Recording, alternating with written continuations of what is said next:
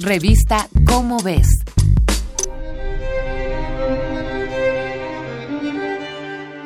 Hay una mentira inesperada rondando nuestra educación. El mito de que las sociedades antiguas consideraban que la Tierra era plana. Es cierto que en algunas cosmologías se representaba a la Tierra como un círculo gigantesco. Sin embargo, ya desde Aristóteles se presentaba el supuesto de que la Tierra podría ser una esfera. A partir de ese punto, sabios, científicos y filósofos de todas las civilizaciones han mantenido posturas variadas. Algunos aseguraban que la Tierra era plana o a lo sumo cilíndrica y otros que era una esfera.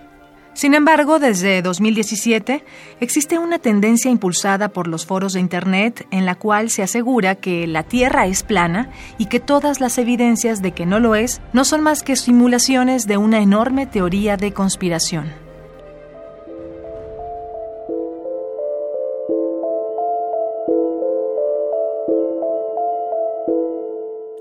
De cualquier modo, en la actualidad contamos con la evidencia suficiente para saber no creer, saber que nuestro planeta es una esfera. Entonces, ¿de dónde proviene toda la gente que considera que en realidad es plana? En 1849, Samuel Birley Rowbotham postulaba que la Tierra en realidad era plana, cerrada en su límite por un muro de hielo, y que el Sol, la Luna, las estrellas y los demás planetas se encontraban apenas a unos centenares de millas sobre nosotros. A este concepto lo llamó astronomía cetética y fue la génesis para que a su muerte sus seguidores fundaran la Sociedad Cetética Universal, que hubiera perdido relevancia tras la Primera Guerra Mundial si no la hubiera revivido el culto religioso de la Iglesia Católica Cristiana, fundada por John Alexander Dowie. Finalmente, en 1956, Samuel Shenton revivió la sociedad cetética al convertirla en la Sociedad Internacional de la Tierra Plana. Sin importar la evidencia ofrecida, desde ese año alguien ha tomado la batuta para defender que, en realidad, hemos vivido un engaño masivo durante siglos. Después del eclipse solar del 21 de agosto de 2017, los terraplanistas volvieron a publicar en Internet propuestas y supuestas evidencias que defienden su teoría.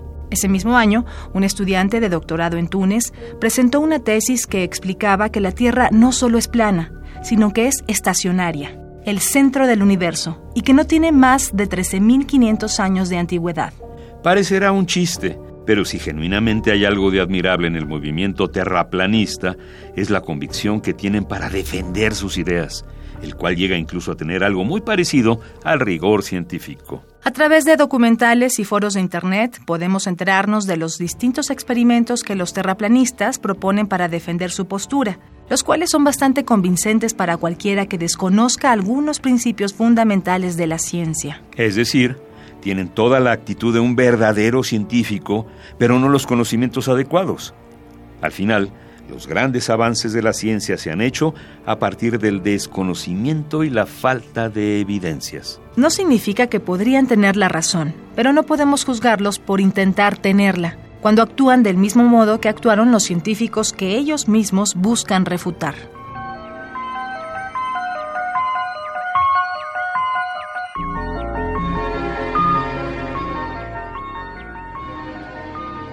Esta es una coproducción de Radio UNAM y la Dirección General de Divulgación de la Ciencia de la UNAM, basada en el artículo Terraplanistas Necios, escrito por Sergio de Regules.